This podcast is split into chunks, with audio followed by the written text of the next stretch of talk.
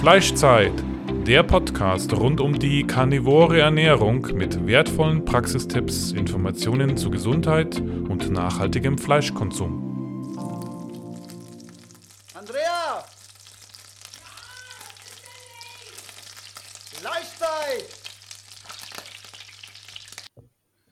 Okay, Leute, was geht ab? Wir sind live. Wir machen heute eine Live-Folge Fleischzeit-Podcast und wir verbinden das Ganze quasi mit Instagram. Das heißt, ihr könnt mit uns interagieren, ihr könnt daran teilnehmen. Wir haben heute äh, den Malik zu Gast. Also viele auf Instagram werden ihn schon kennen. Und ähm, der ist heute mit dabei. Wir werden ein bisschen Fragen beantworten, wir werden über ein paar Themen quatschen. Und ja, genau, jetzt schauen wir mal, ob der Malik schon am Start ist. Und dann hole ich ihn rein. Und dann geht es direkt los heute.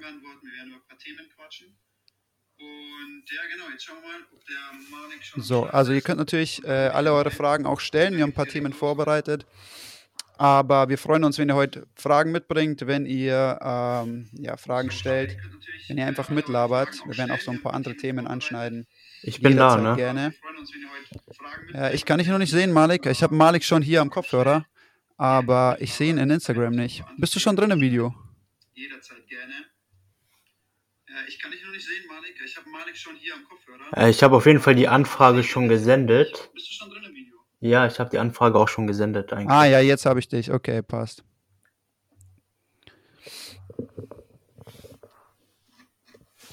Jetzt habe ich Malik auch am Start. Jo, was geht ab? Ey Mann, was geht ab? Boah, bisschen nah. Warte. okay, ähm, ja, schön, dass du da bist. Erste Mal hier im Fleischzeit-Podcast. Genau. Ich habe auf jeden Fall Bock. Ich höre immer fleißig zu. Alles klar, jetzt muss ich mal selber schauen, da habe ich gar nicht dran gedacht. Hast du den Ton vom Handy eigentlich aus oder? Ähm Ach, jetzt hörst du das. Moment, da musst du das anders koordinieren. Ah, ja, ja, ja. Moment, ich hole mal meine Kopfhörer. Also. okay, das ist einfach nur mal ein Versuch, den wir jetzt hier starten. Deswegen, wir haben das noch nie gemacht. Ähm, so.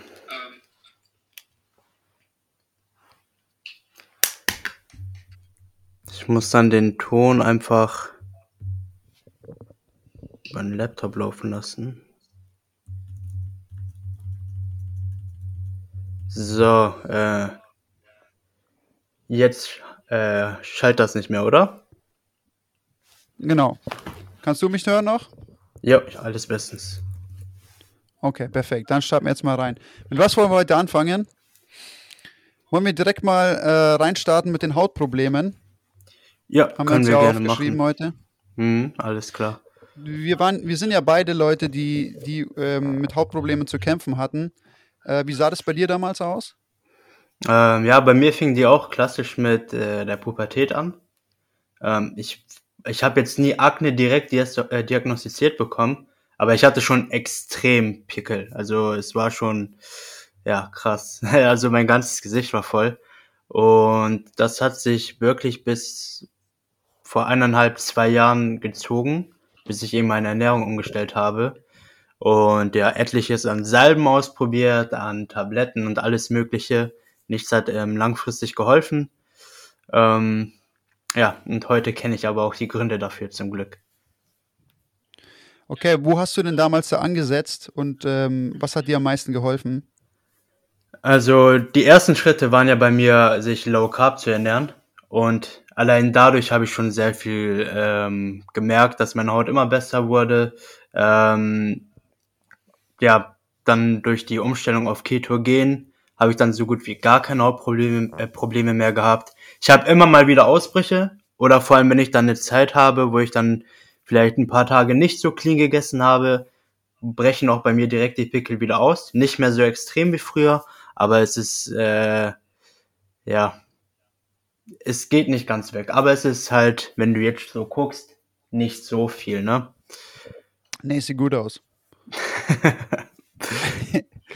genau, ähm, dann würde ich gleich einfach mal in den Grund auch reingehen. Also ich habe mir die Umstellung auf Low Carb gemacht. Ähm, was dadurch wegfällt, größtenteils, wenn man es vernünftig macht, sind dann diese hyperglykämischen Kohlenhydrate, die wegfallen, ähm, die dann rasch den Insulinspiegel ansteigen lassen ähm, und damit einhergehend auch den EGF-1-Faktor sehr erhöhen. EGF-1 ist äh, eine Abkürzung für Insulin Growth Factor ähm, und ist so ziemlich eines der stärksten Wachstumshormone und spielt eben in sehr vielen Bereichen eine zentrale Rolle, vor allem auch in der Pubertät. Ähm, in der Pubertät ist es nämlich so, dass wir natürlich wachsen müssen und dadurch IGF-1 plus dann eben die weiblichen und männlichen Hormone sehr stark ausschütten. Dave, du bist gerade weg bei mir.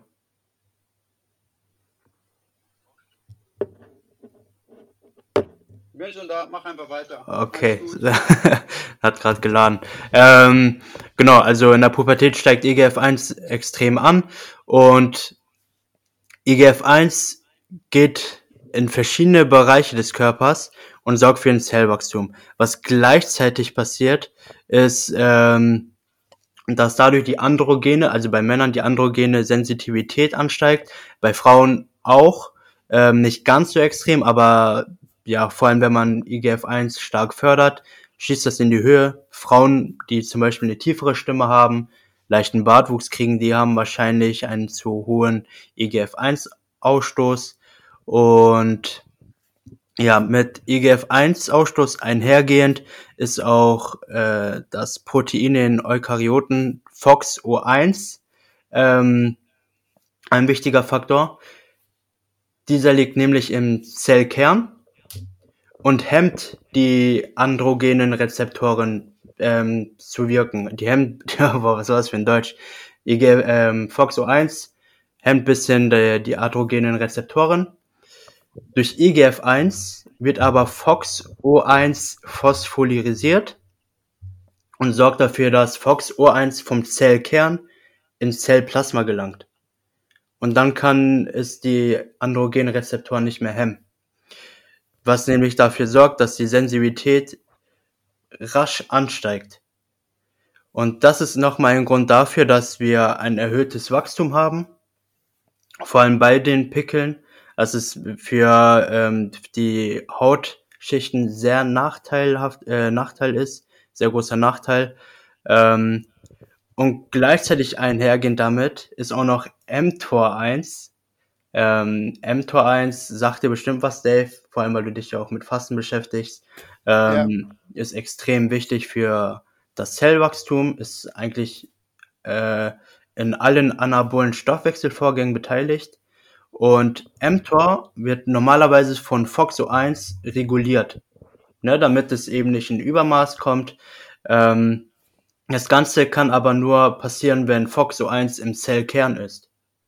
Wenn wir jetzt also IGF-1 durch hyperglykämische Kohlenhydrate, durch äh, Transfettsäuren oder durch Milchprodukte extrem fördern, haben wir nicht äh, FOXO1, wo es eigentlich hingehört. mTOR1 wird nicht gebremst und dadurch haben wir ein Übermaß an Zellwachstum, was dann natürlich die Entzündungen im Körper fördert ähm, und dementsprechend auch ein wichtiger Faktor ist bei der Akne oder bei der Pickelentstehung. Ja. Bevor wir jetzt hier weitermachen mit dem Thema, würde ich mal die Frage an euch direkt weitergeben. Wer hat denn von euch Hautprobleme oder wer hatte denn zum Beispiel mit Hautproblemen zu kämpfen und was habt ihr dagegen gemacht? Und äh, während wir jetzt auf eure Fragen warten, quatschen wir einfach ein bisschen weiter. Ähm, also bei mir war es auch so, bei mir ähm, haben meine Hautprobleme eigentlich, ich hatte in, in der Pubertät überhaupt keine Hautprobleme. Okay. Ich hatte eine super Haut immer.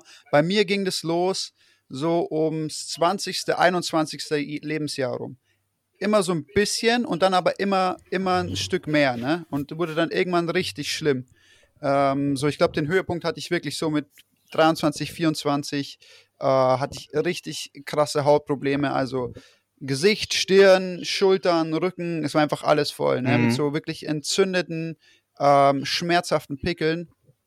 Und ähm, ja, das Problem ist halt so, irgendwie, die meisten Menschen haben halt gar keine Ahnung, womit es zusammenhängt. Ne? Weder die, ja. die, die chemischen Zusammenhänge jetzt im Körper, noch was sie halt dagegen tun können. Äh, das ist halt, äh, ist es bei dir so, hast du dich ähm, bewusst damit beschäftigt, wie du Hautprobleme quasi angehen kannst? Ähm, oder kam das so beiläufig, du bist einfach Low Carb gegangen aus anderen Gründen und hast gemerkt, deine Haut wird besser? Ja, ich habe das ähm, beiläufig eher mitbekommen, weil ich habe wie gesagt, mit 13, 14 das erste Mal so richtig die Pickel bekommen, wie du auch am Rücken und so weiter. Ähm, und das hat sich dann bis 21 gezogen und irgendwann arrangiert man sich damit. Also dann habe ich mir halt gedacht, ja, Voll. komm, scheiß drauf, habe ich jetzt und gut ist, ne? Und lässt das einfach dann da sein. Ähm, ich habe mich dann aber Low Carb ernährt, weil ich einen Kollegen auf der Arbeit hatte, der sich Ketogen ernährt hat. Ich dachte mir, okay, Ketogen ist mir ein bisschen zu radikal am Anfang und habe dann erst so mit Low Carb angefangen. Einfach aus gesundheitlichen Gründen, ne, das hat er mir damals alles erläutert. So, er hat mir den Einstieg sozusagen in Ernährung ermöglicht. Ähm, genau, und dann habe ich immer gemerkt, wie das dann nach circa einem Monat schon, wenn nicht sogar ein bisschen früher, dass die Pickel weniger wurden. Ich habe auch gemerkt, ich achte jetzt nicht so krass auf meine Nägel, aber ne, beim Schneiden, dass die dann ein bisschen stabiler aussahen.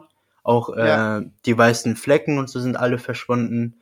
Äh, ja. Mein Haarausfall hat sich äh, gelegt. Also ich habe äh, genetisch bedingt bekomme ich eh irgendwann eine Glatze. Das ist einfach so bei uns in der Familie. Aber äh, ich hatte halt eine Zeit lang extremen Haarausfall. Und jetzt, seitdem ich Low Carb äh, oder Ketogen bin, beziehungsweise merke ich zum Beispiel gar nicht, dass meine Geheimratsecken mehr werden. Ja, also bei mir war es so, ähm, als ich dann, also ich hatte bis zu dem Zeitpunkt obwohl, das stimmt nicht. Also ich hatte vor Carnivore schon ein Jahr, wo ich mich halt extrem viel auch mit dem Darm beschäftigt habe und extrem viel experimentiert habe, wie ich meinen Darm quasi entlasten kann. Und da habe ich schon meine ersten großen Schritte in Richtung Hautgesundheit gemacht. Also ich habe schon gemerkt, ähm, dass es nicht mehr durchgehend da ist. Es waren mehr so Zyklen, wo die Haut ausgebrochen ist. Ich konnte dann auch immer so ein bisschen besser zuordnen, ähm, welche Lebensmittel zum Beispiel das, ähm, ja, quasi damit zu tun haben, mhm. dass meine Haut ausbricht. Äh, ich habe das halt äh, immer sofort in Verbindung mit meinem Darm setzen können. Das heißt, immer wenn ich was gegessen habe, was ich nicht gut vertragen habe, wo, wo ich quasi gemerkt habe, es bläht mich oder keine Ahnung, es sind einfach mh, hm, Lebensmittel, die meinen Darm reizen. Ja. Immer zwei, drei Tage danach ist meine Haut ausgebrochen. Also wirklich, das war, konnte man dann wirklich wusste ich, warte jetzt zwei, drei Tage, dann bekomme ich Pickel oder äh, meine Haut bricht aus. Und ähm, das war dann doch immer noch äh, sehr regelmäßig da. Zwar nicht mehr so stark wie davor, ne? und, und, und viele Pickel sind auch schon weggegangen und Entzündungen, ähm, aber es war halt einfach nicht optimal und immer wieder auf der Stirn. Das war halt meine empfindlichste Stelle ähm, an, meinem Körper, wenn es um die Haut ging, war einfach meine Stirn. Mhm, bei mir war es die Schläfe und Wange. Ja, bei mir war es zum Beispiel voll extrem hier, ähm, okay. den Augenbrauen und so. Das war richtig, also es war richtig schmerzhaft auch teilweise. Und dann bin ich Carnivore gegangen für, keine Ahnung, die ersten zehn Tage und meine Haut war quasi lupenrein, ne? Also es war mhm. wirklich krass. Und da habe ich dann auch gecheckt, dass es sau wichtig ist und mega damit zu tun hat, ähm, wie gut es deinem Darm geht. Und ich habe halt auch gemerkt, ähm, ähm, dass ja, dass jeder Mensch anders quasi auf Lebensmittel auch reagiert, ne? Und mhm. dass äh, einfach, ja, manche Leute zum Beispiel mit Gelenkschmerzen reagieren und ähm, andere Leute mit ganz anderen Sachen. Aber ähm, viele Leute haben eben das Problem, dass eben die Haut so ein, ähm, so ein Parameter ist, an dem man sieht, ob dein Darm gesund ist oder nicht. Ne? Ja, definitiv. Und ähm, bei mir war einfach der Schritt dann zu einer gesunden Haut wirklich penibel zu schauen, ähm, runterzufahren, den Darm zu regenerieren und dann zu schauen, welche Lebensmittel vertrage ich, welche Lebensmittel verträgt mein Darm und ähm, habe das halt strikt eingehalten. Ne?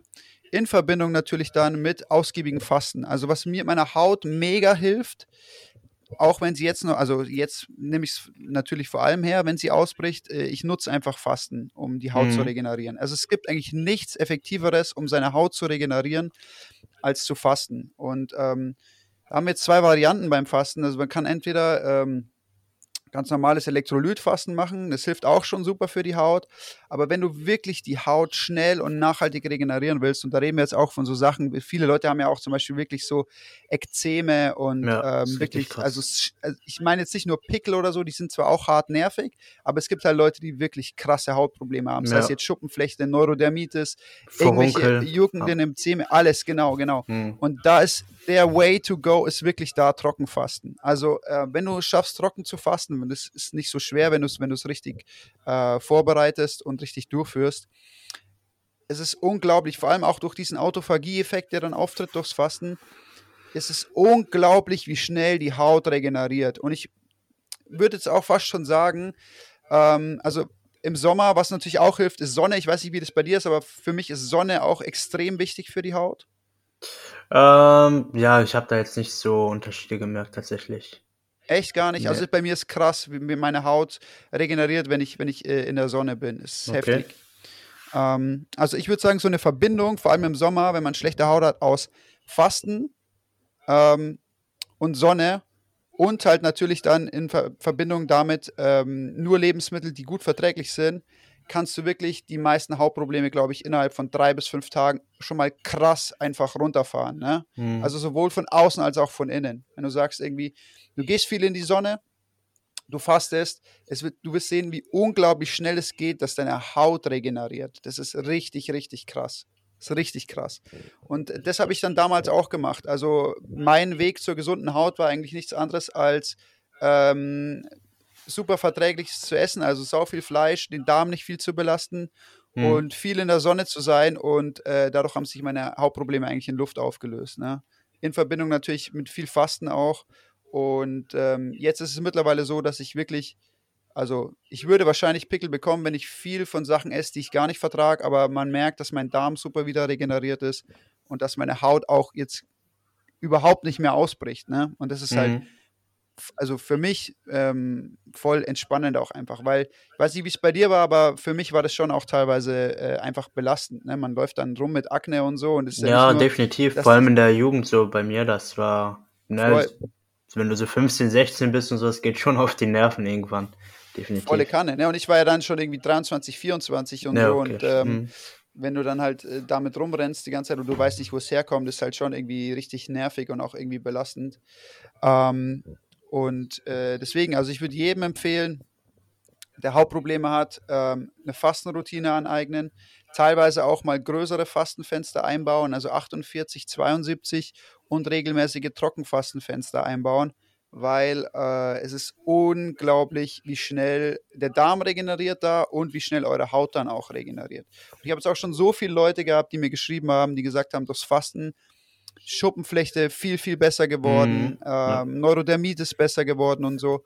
Und das ist, glaube ich, der Way to go. Also verträglich essen, viel fasten und äh, wenn es geht, viel Sonne. Ja? Das ist, glaube ich, äh, so das Nonplusultra für die Hautheilung.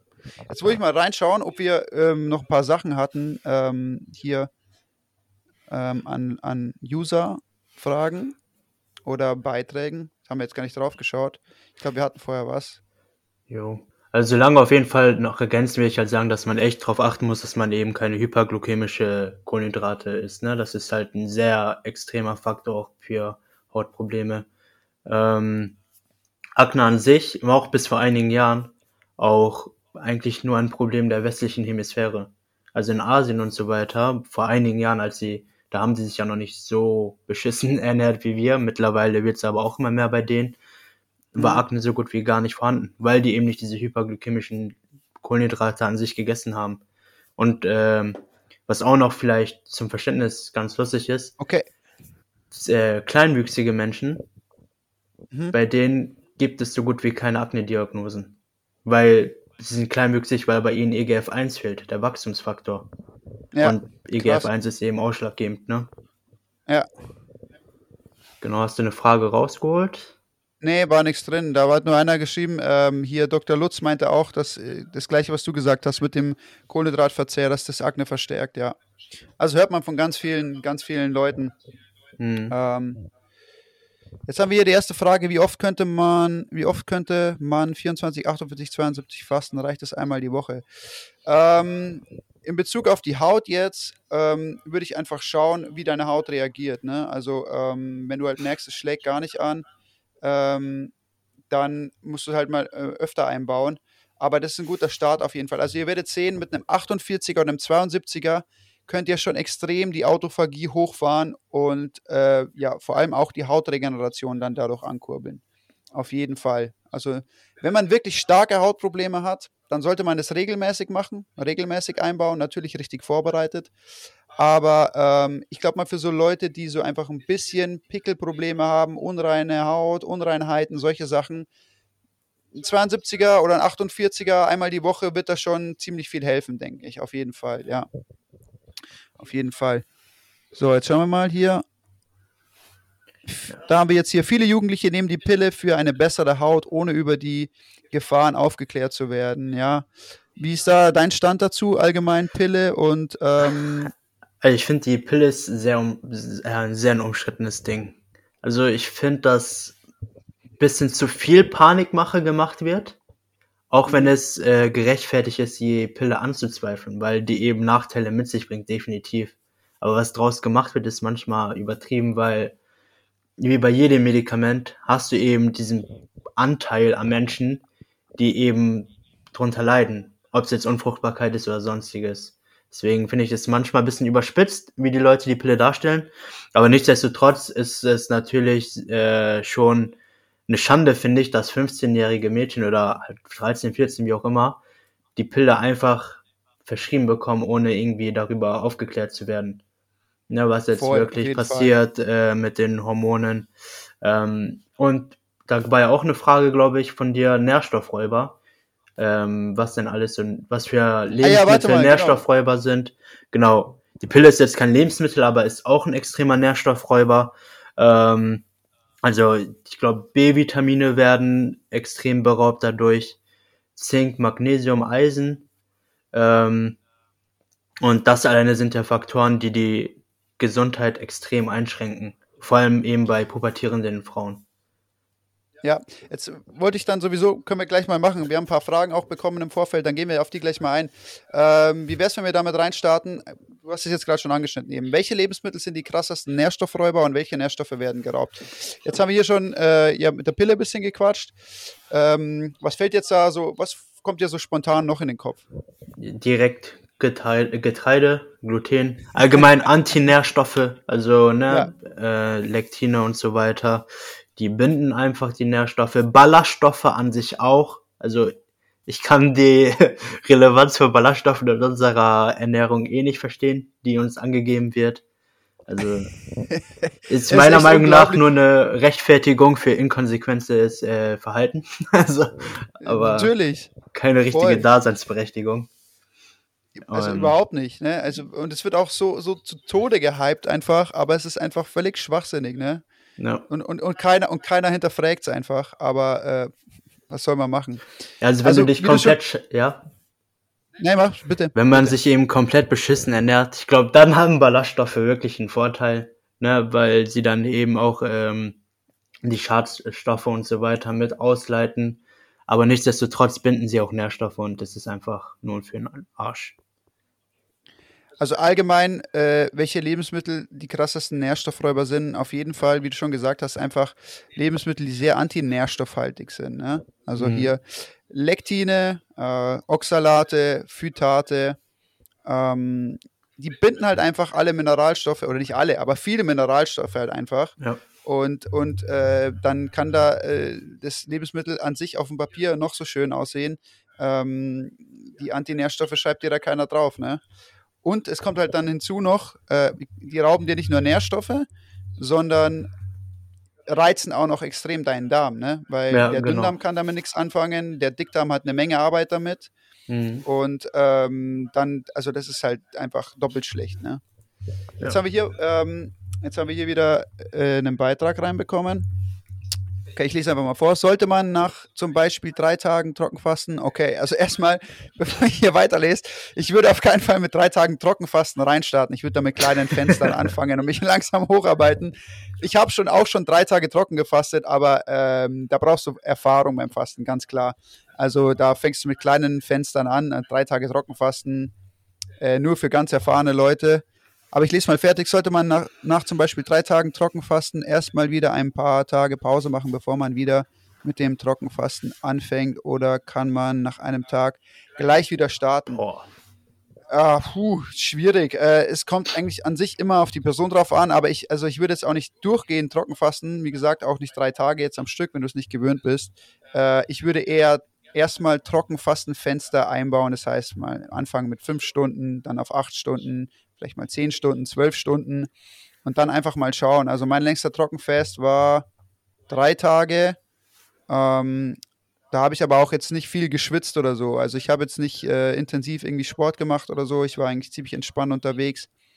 Ähm, und das war halt wirklich für meine Haut unglaublich einfach. Aber ich würde mich langsam rantasten und ich würde auch nicht ständig in, in Trockenfest reingehen. Ich würde die ganz gezielt nutzen für die Haut und damit arbeiten, ähm, aber nicht ständig, äh, ständig Trockenfest machen. Achso, sie schreibt, keine Sorge, die Erfahrung habe ich. Ja, wie gesagt, wenn du da mal drüber sprechen willst, dann, dann melde dich einfach mal bei mir, dann können wir da genauer drauf eingehen, ähm, wie man das mit den Trockenfest am besten regelt. So. Haben wir noch was? Nee, dann machen wir mal weiter. Was haben wir noch für Themen? Ähm, eine Frage war, äh, die ist vielleicht ganz interessant die wurde schon quasi so, so gestellt. Warum radikal Carnivore und nicht zum Beispiel ein paar Beeren, Olivenzwiebeln in die Ernährung einbauen? Also, ähm, vielleicht fängst du mal an, wie du dich ernährst, Malik, äh, für die Leute so. Dann ja. äh, erledigt sich die Frage relativ schnell und dann antworte ich noch drauf. Hm, also, ich bin definitiv nicht Carnivore. Also, ich ernähre mich eher animal-based, definitiv. Ähm, aber allein gestern zum Beispiel habe ich auch Zwiebeln und Champignons mit bei gehabt. Ich esse öfter mal Speisequark morgens zum Frühstück mit Himbeeren dazu. Ähm, also radikal Carnivore ist meiner Meinung nach definitiv kein Muss, wenn man gesund leben möchte.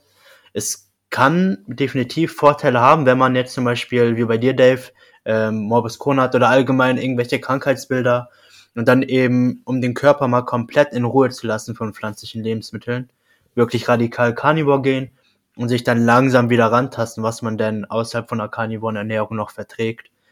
Da kann ich das definitiv verstehen, aber es ist kein Muss meiner Meinung nach. Also ich bin voll bei dir. Du hast mir eigentlich schon alles äh, vorweggenommen, was ich jetzt sagen wollte, aber ich äh, werde jetzt einfach meine Meinung auch nochmal dazu abgeben. Also muss überhaupt niemand machen. Also ich würde Leuten, die ganz strikt Carnivore gehen, oder äh, würde ich nur Leuten empfehlen, die wirklich harte gesundheitliche Probleme ja. haben. Ja? Also ähm, ausprobieren kann man es immer mal, ne? auch wenn man keine Probleme hat und schauen, wie, wie man sich fühlt. Nur, ich sage es auch immer wieder in dem Podcast, ich glaube, dass jeder Mensch äh, Lebensmittel hat, die einwandfrei verträgt. Vielleicht nicht von Anfang an. Also ich glaube, es ist auf jeden Fall für viele Leute nötig, wie du schon gesagt hast, mal runterzufahren, den Darm zu regenerieren und eine Zeit lang strikt Carnivore zu machen. Wenn der Darm aber regeneriert hat, dann spricht eigentlich gar nichts dagegen, wieder Lebensmittel einzuführen. Und äh, wie du schon gesagt hast, äh, du hast auch ein paar Lebensmittel drin und ich bin, bei mir ist es so, äh, es fluktuiert, sagen wir mal, okay? Also mhm. ich habe mal, ich habe Phasen, wo ich, wo ich ganz strikt Carnivore bin. Ähm, das hat einfach damit zu tun, dass es auch einfach für mich am praktikabelsten ist, teilweise manchmal, und ich habe einfach keinen Bock, groß Aufwand zu betreiben. Ähm, und dann habe ich aber Phasen, wo ich, wo ich einfach Bock habe, auch andere Sachen auszuprobieren, beziehungsweise andere Lebensmittel zu essen. Bei mir ist es halt nur so, ich weiß ganz genau, welche Lebensmittel ich vertrage und welche ich nicht vertrage und welche ich essen kann und welche nicht. Und das habe ich mhm. nur gelernt, indem ich auch eine Zeit lang ganz strikt Carnivore war. Ähm, und dann einfach versucht habe, Stück für Stück einzuführen. Das hat, da gab es super viele Rückschläge und ähm, das ist auch nicht einfach, aber ich habe definitiv Lebensmittel, die ich auch konsumiere. Also ähm, meine Empfehlung ist einfach, wenn du starke gesundheitliche Probleme hast, sei das jetzt, sei das jetzt Haut, sei das jetzt also Magen-Darm-Trakt, mm, sei es Gelenkprobleme oder allgemein einfach wirklich starke gesundheitliche Probleme, egal in welche Richtung, dann geh strikt Carnivore und gib deinem Körper mal Zeit zu regenerieren und danach kannst du anfangen, wieder Lebensmittel einzuführen. Äh, also was ich super gerne auch esse, ähm, und in der Frage war es ja auch Beeren, Oliven, Zwiebeln, solche Sachen. Ja. Ähm, ich finde Beeren super, ich finde Oliven mega. Ähm, ähm, Wie kann man braten, ohne Zwiebel zu essen? Das Bei Zwiebeln würde ich halt allgemein aufpassen, weil voll viele Leute halt Zwiebeln nicht vertragen. Ja, aber okay, sie wären im, äh, größtenteils verträglicher, wenn man sie schön rausbrät, die Zwiebeln. Dann sind sie eigentlich sehr gut verträglich. Hm. Also rohe Zwiebeln haben halt ganz viele Leute Probleme. Ähm, und ansonsten, also Oliven sind mega, allein schon, weil sie so einen hohen Fettgehalt haben. Ja. Äh, schmecken geil, mega geile Beilage. Gurke esse ich super gern, Kürbis, ähm, solche Sachen. Wirklich ähm, spricht nichts dagegen. Also ich würde natürlich schauen, dass ich meine Grundlage äh, auf die tierischen Produkte lege, vor allem eben aufs Fleisch und auf die Eier. Und ich, ich habe mal, also ich glaube, ich habe es schon mal im Podcast gesagt, aber ich liebe diesen Spruch. Ich weiß leider nicht mehr, in welchem Podcast ich es gehört habe, aber da hat einer mal gesagt, Meat is food, everything else is entertainment. Und so ist es auch. Ne? Ja. Und es spricht überhaupt nichts dagegen, auch sich ein bisschen Entertainment reinzuholen. Ne? Aber ähm, A, verträgst du die Lebensmittel und B, ähm, ja, es ist einfach nicht zu viel davon einfach. Ne? Das ist einfach, weil sonst wenn du dann wieder Probleme bekommst, bringt es einfach nichts. Aber im Grunde, also von meiner, meiner, von meiner Seite spricht da auch überhaupt nichts dagegen. Ne? Also es gibt Leute, die machen super strikt Carnivore, obwohl sie dann auch keine gesundheitlichen Probleme mehr haben, beziehungsweise auch mehr einführen könnten. Aber das ist im Endeffekt jedem selber überlassen, wie er sich da am besten jetzt fühlt. Ich mag das einfach auch mal Abwechslung reinzubringen. Einfach nur so für einen Drip, weißt du, was ich meine? So einfach. Ja, ähm, ja, genau. Äh, jetzt haben wir ja noch ein paar, paar hier Kommentare wieder reinbekommen. Ja. Schauen wir mal. Muss man sich Gedanken machen bei einer strikten Carnivoren-Ernährung um Vitamin C, um einen Mangel? Klassiker. ja, also das ist der, die Klassikerfrage, genau. Ja. Ähm, kann man ganz klar mit Nein beantworten. Ähm, also einerseits ist es so, dass wenn man frisches Fleisch isst und in Verbindung damit halt keine Kohlenhydrate, keine Antinährstoffe isst, mhm. ähm, genügend Vitamin C auch in, äh, im Fleisch ist, um genügend versorgt zu sein, um quasi, die Frage ist immer, quasi bekommt man Skorbut oder nicht, ne, wenn man Carnivore mhm. isst. Oh, definitiv nein, das ist überhaupt kein Problem. Also die Mengen sind, die Mengen sind vollkommen ausreichend. Es ist ja auch immer so, vielleicht willst du dann jetzt kurz darauf eingehen. Vitamin C interagiert ja sozusagen auch mit den Kohlenhydraten. Willst du da ein bisschen was dazu sagen? Äh, kann ich gerade gar nichts eigentlich zu sagen. Also ich weiß es grob, ähm, dass eben Glucose und Vitamin C sich circa gleichzeitig hemmen. Ne, also je mehr Glucose du in der Laufbahn hast, desto mehr Vitamin C brauchst du. Ähm, aber inwiefern das jetzt zusammenhängt, das da habe ich nicht genauere Einblicke zu. Was aber auch interessant ist, zum Beispiel, wenn man eben diese mediterrane Ernährung macht, absolviert der Körper zu 100% mindestens 250 bis 300 Milligramm. Das ist eigentlich garantiert. Alles drüber hinaus schwemmt der Körper eigentlich mit raus. Und diese Menge ist aber, wie gesagt, bei einer mediterranen Ernährung. Wenn du dich jetzt also Carnivore ernährst, würde dieser Faktor viel weiter äh, unten liegen. Ja. Ähm, also man kann es auch nachlesen. Saladino hat darüber geschrieben. Das Buch von Sean Baker habe ich noch nicht gelesen. Äh, Saladino erklärt es auch schön. Es gibt auch ähm, äh, gewisse Studien dazu. Und also man braucht sich bei einer strikten Carnivorenernährung überhaupt keine Gedanken wegen Vitamin C-Mangel machen. Ne, vor allem, wenn man Leber isst, dann erst recht nicht. ja, so, dann sowieso nicht, ja, mhm. klar. Ähm, also da braucht ihr gar keinen Schiss haben. Auf keinen Fall. Nee. Gut, was schauen wir mal, was wir jetzt noch hatten an Fragen. Also ähm, wenn ihr aber Carnivore macht und euch mit Honig vollstopft und so, dann ist es wieder eine andere Geschichte. Ja. Okay, jetzt wir, ist hier noch was reingekommen. Nüsse, was okay. ist mit Nüssen? Ja, die guten alten Nüsse. Also äh, vielleicht starte ich da mal rein, du kannst dann deine Meinung dazu abgeben. Ich bin überhaupt kein Fan von Nüssen. Ähm, also ich esse hin und wieder Erdnüsse und zwar super, super gerne, aber äh, ich weiß, dass die keinen großen Mehrwert haben, außer Kalorien. Also ich esse sie manchmal, also ich esse sie nur, weil ich weiß, dass ich sie sehr, sehr gut vertrage. Das sind auch mhm. die einzigen Nüsse, die ich sehr gut vertrage, sind, sind Erdnüsse, was irgendwie lustig ist, weil es gibt Leute, die essen irgendwie eine halbe Erdnuss und denen explodiert der Kopf und die sterben dann einfach. Okay. Wegen einer Erdnussallergie. Ach ja, das ist halt aber crazy, wie, wie crazy, wie manche Leute auf, auf Erdnüsse reagieren. Das ist, äh, glaube ich, also eins der höchst allergenen Lebensmittel für ja. die breite Bevölkerung sind, glaube ich, Erdnüsse. Und ich habe halt gar keine Probleme damit einfach. Ich kann mich damit größtenteils wirklich vollstopfen. Aber ich mache es eigentlich äh, super selten, ähm, weil, also allgemein Nüsse finde ich halt super problematisch, weil sie A, super, super, super schwer zu verdauen sind. Also man merkt es, ich merke das auch. Ähm, wenn ich Erdnussbutter oder, oder Erdnussmus esse ich eigentlich immer und oder Erdnüsse esse, wie lange mir die wirklich im Magen und im Bauch liegen. Es ist unglaublich. Ich kann damit nicht trainieren. Ähm, es ist super anstrengend zu verdauen, super aufwendig zu verdauen. Plus, und jetzt kommen wir wieder zu den, zu den ähm, Energieräubern und Nährstoffräubern ähm, von vorher. Also meiner Meinung nach sind halt Nüsse mit die größten äh, ja, Nährstoffräuber auch überhaupt, weil die so hoch, äh, so einen hohen Lektin- und Oxalatgehalt einfach auch teilweise haben. Ähm, und ich bin kein, also sagen wir es mal so, wenn du, wenn du, wenn du wieder, kommen wir wieder zu dem Punkt zurück, wenn du dir sicher bist, dass du die Nüsse verträgst, dass du keine Probleme damit bekommst, dann kannst du sie in kleinen Mengen natürlich essen. Aber Nüsse jetzt irgendwie heranzuziehen, um seine Fette irgendwie zu decken oder ähm, keine Ahnung, jetzt groß als, als Grundlage in die Ernährung einzubauen, weil sie anscheinend so gesund sein sollen, äh, sehe ich überhaupt nicht so. Ich sehe es super problematisch. Ich finde, dass der Nusskonsum viel zu hoch ist. Ich glaube, dass es super, super viele Probleme hervorruft, viel Nüsse zu essen. Äh, ich meiner Meinung nach sind Nüsse auch mit das überbewerteste Lebensmittel überhaupt, das wir haben. Ähm, also wenn wir einfach mal auch auf die Fettsäuren zum Beispiel schauen, die ja auch mhm. äh, nur in sehr geringem Maße einfach aufgenommen werden können, die, die pflanzlichen Fettsäuren, ja. ist, ja, ist ja nicht nur so, ähm, dass das ähm, bei anderen Sachen so ist, sondern äh, eben bei den Nüssen auch. Ne? Die Fettsäuren stehen, hast du eine Zahl im Kopf? Ich glaube, zwischen 10, maximal 10 bis 15 Prozent wirst du von, dem, von den Fettsäuren auch äh, umwandeln können. Du meinst jetzt äh, Omega-3, oder? Ja, genau. Ja, also nicht mal, das ist schon, also die Zahlen sind so zwei bis zehn Prozent. Obwohl zehn Prozent halt schon so extrem hoch ist. Es geht ja. eher in Richtung zwei bis fünf Prozent. Und einige Menschen halt gar nicht, ne?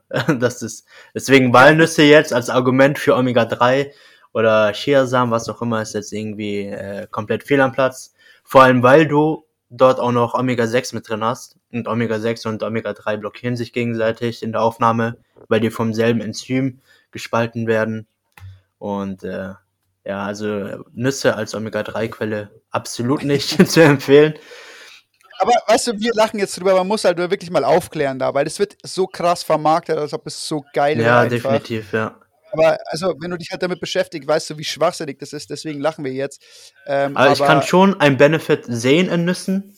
Erdnüsse jetzt okay. zum Beispiel, also es gibt Nüsse, wie jetzt zum Beispiel Erdnüsse oder Mandeln, die sind einfach komplett für den Arsch, eigentlich. Außer du willst sie für einen Genuss essen, aber ansonsten ist da nichts. Aber jetzt zum Beispiel eine Paranuss ist zum Beispiel ganz cool wegen dem Selen. Ne? Und okay, ja. sowas in der Richtung. Oder Macadamia an sich, die haben auch eine ganz okay Fettverteilung. Ich, ich, ich hatte mal, ich hatte mal so ein Erlebnis auch. Ich, da war ich, äh, es war glaube ich äh, vorletztes Jahr, war ich ziemlich strikt Carnivore unterwegs und dann dachte ich mir, ich habe einfach mal so richtig Bock auf Nüsse bekommen, ne? Und mhm dann bin ich halt, äh, bin ich, ich weiß nicht mehr genau, wo ich dahin bin, also irgendwo im Supermarkt halt und habe mir Paranüsse geholt und Macadamia-Nüsse geholt, weil du es gerade okay. gesagt hast. Hm. Und habt ihr gegessen auch und, und dachte mir also, ja, wird schon nicht so schlimm sein, gell? Und, und, und ist ja, also so, haut dich nicht aus der Ketose raus, ist viel Fett und so. Und, und auf dem Papier sind die Dinger ja auch richtig geil, ne? Und die haben auch schon, also wie du schon sagst, zum Beispiel das Selen und so, kann man auf jeden Fall machen. Aber jetzt in der Praxis ist es halt dann wirklich so, oder bei vielen Leuten und bei mir, war es halt dann so, habe ich dann so eine Packung davon gegessen und ich schwöre Boah, eine dir. Packung. ja, natürlich, was denkst du? Bock auf Nüsse, Mann. Und äh, es hat mich so hardcore zerstört, einfach für zwei Tage. Ich hatte zwei ja, Tage safe. lang Bauchschmerzen von diesen Nüssen. Und ich habe einfach dann, wenn du strikt davor Carnivore bist und dann zum Beispiel Nüsse isst, dann checkst du erstmal, wie lange die da drin liegen und wie viel Energie der Körper aufwenden muss, allein schon um diese feste Substanz einer Nuss erstmal hm. natürlich äh, aufzulösen. Ne? Und das muss ich jetzt leider noch anfügen. Aber ich habe halt gemerkt, mein Körper kann die Scheiße gar nicht verdauen, weil ähm, ich halt wortwörtlich die, die also einfach geschrotete Nüsse wieder ausgekackt okay, habe, sozusagen. Und ähm, das war dann so für mich auch so ein Punkt, wo es mir dann nochmal so richtig hart bewusst wurde, so, ey, Nüsse sind einfach nicht so geil. Und äh, man sollte sie einfach, glaube ich, nicht in großen Mengen essen. Und wie du schon gesagt hast, für den Geschmack ist in Ordnung. Mhm. Und einfach für, für, fürs, wenn du einfach mal Bock drauf hast, in kleinen Mengen, ähm, ist okay. Und wenn du sie verträgst, aber ich würde sie jetzt nicht heranziehen, um die gesunde Ernährung quasi ähm, dadurch zu, zu, zu legitimieren irgendwie, weil mhm. das ist auf kein, ist es nicht der Fall. Ne? Jetzt haben wir eine Frage, was haltet ihr von Leinsamen und Co? Ist da dein Stand dazu? Nicht viel. Also ist ja äh, die Daseinsberechtigung für Leinsamen oder Chiasamen in Ernährung sind ja auch größtenteils nur die Ballaststoffe. Mehr steckt ja, ja auch eigentlich nicht drin und von daher sind sie eigentlich nur eine Belastung für den Darm. Ja. Und von ja. daher, ich kann es wieder empfehlen, wenn man sich jetzt zum Beispiel beschissen ernährt hat. Keine Ahnung, du warst irgendwie bei der Familie, die haben dir einen Kuchen vorgesetzt, du wolltest nicht Nein sagen aus Höflichkeit. Und dann willst du dir vielleicht eine Stunde später irgend so einen Joghurt mit Leinsamen reinhauen, damit das irgendwie nicht so ganz krasse Auswirkungen auf den Körper hat. Dann kann ich es nachvollziehen. Ja, wie gesagt, Ballaststoffe wegen inkonsequentes Verhalten, aber ja, sonst muss nicht sein, echt nicht. Äh, außer, Also ich, außer äh, als Mehlersatz, also Leinsamenmehl und so weiter. okay. Ähm, ja, da ist mein, mein Stand zu Samen eigentlich das gleiche wie zu Nüssen auch. Ich finde sie völlig Mhm. überflüssig, ich finde sie überhaupt nicht hilfreich. Äh, ich finde sie hardcore überbewertet. Ich wollte eh einen Post drüber machen, so die überbewertesten Lebensmittel. Das sind halt bei mir definitiv Nüsse und Samen mit drin. Ähm, und der gute alte Brokkoli natürlich auch. aber aber ähm, ansonsten, ich glaube halt auch, wenn wir dann in die Richtung nochmal, in diese Ölrichtung dann nochmal gehen, was Leinsamenöl und so, klar. ähm, ist auch meine Meinung, alles, was aus, aus Kernen und Saaten hergestellt wird, ist einfach super belastend für euren Darm, teilweise auch super schädlich und sollte man nicht in großen Mengen konsumieren. Da bin ich fest davon überzeugt, Mhm. ähm, weil ich einfach zu viele Leute kenne, die mit, damit ganz schlechte Erfahrungen gemacht haben, weil ich persönlich einfach auch super schlechte Erfahrungen damit gemacht habe. Ähm, deswegen, ich, wir sind uns da, glaube ich, so relativ einig. Ne? Ja, definitiv. Aber was doch noch mal damit zusammenhängt, du hast es gerade angesprochen, äh, eben Saatenöle, Kernöle, ähm, die enthalten halt mega viel Linolsäure. Ne? Und äh, das ist ja schon mal wirklich für den Arsch, die zu viel zu essen. Wir brauchen sie auf eine gewisse Art und Weise, in einer gewissen Menge, aber in diesen Mengen, wie sie in Ölen verhalten sind, ist halt viel zu viel, wirklich viel zu viel. Und dann Ja. eben noch in Verbindung mit dieser kohlenhydratreichen Ernährung, die die meisten Menschen haben, ist das wirklich fatal. Ne, weil dann haben wir dann auch äh, Kohlenhydrate, Linolsäure und wenn wir dann auch noch Eiweiße dazu haben, äh, haben wir ein Gemisch, das einfach mega scheiße für unsere Arterien ist. Also ähm, Glycation habe ich einen Beitrag vor kurzem drüber gemacht, zwar in Bezug zur Haut, ähm, kann ich ja gleich nochmal einschneiden, aber auch jetzt nochmal in Bezug ähm, zu den Ölen. Linolsäure verhindert, dass LDL, also wenn wir zu viel Linolsäure haben, dass LDL-Cholesterin zurück in die Leber kommen kann. Glycation, also wenn wir zu viele Kohlenhydrate essen und die nicht enzymatisch mit Proteinen agieren, oxidiert LDL-Cholesterin in den Arterien. Das heißt, durch diesen Übermaß an Ölkonsum sorgen wir dafür, dass LDL-Cholesterin nicht richtig in seinem äh, Kreislauf kommt. Und dann haben wir gleichzeitig noch Zucker, den wir reinballern und der dafür sorgt, dass alles schön oxidiert. Wir haben die Schäden an den Arterien und was folgt, sind Herzkrankheiten und Schlaganfall. Yep, genau so ist es. Sehr schön erklärt. Merkt euch das wirklich. Es ist wirklich so und es ist wirklich super, super schädlich und der Konsum von äh, diesen ganzen pflanzlichen Ölen auch ist so hoch in unserer Gesellschaft mittlerweile. Mhm. Und ähm, ja, also wie gesagt, was mir noch einfällt zum Beispiel auch, wenn wir jetzt gerade dabei sind noch, wenn wir auch von den, von den Fetten sprechen, es ist natürlich so, dass du auch, ähm, also dass die, die pflanzlichen Fette die Blut-Hirn-Schranke nicht überwinden können. Das heißt, ähm, du bekommst äh, keine Gehirnnahrung in dem, dem Sinne. Ne? Du brauchst die Mhm. tierischen Fette fürs Cholesterin und ähm, allgemein fürs Gehirn natürlich, ähm, um da versorgt zu sein. Und es geht eben nicht mit pflanzlichen, mit pflanzlichen ähm, Fetten.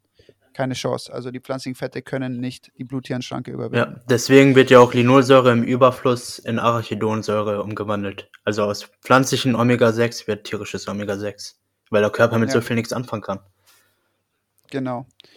Ähm, jetzt schauen wir mal. Jetzt haben wir hier noch eine Frage bekommen. Was ist der Be äh, was ist die, Die beste. Mahlzeit, um Fasten zu brechen? Apfelsteak oder äh, um Fasten zu brechen? Definitiv ähm, Protein und Fett und zwar tierisch. Ja, ähm, ja, da bietet sich ein fettiges Steak super an. Ähm, aber ja, im Grunde äh, jegliches Fleisch und äh, dazu könnt ihr nehmen, was ihr wollt, ne? Butter, Butter, Ghee, äh, Talg. Ähm, aber wenn ihr einen Fast brecht, auf jeden Fall Fett und Protein, ähm, weil hat natürlich auch mit Blutzucker zu tun. Wenn ihr fastet, dann schafft ihr es endlich mal, euer Insulin runterzubekommen, dann schafft es euren Blutzucker mal endlich runterzubekommen, was extrem wichtig ist, auch für die Heilung in eurem Körper.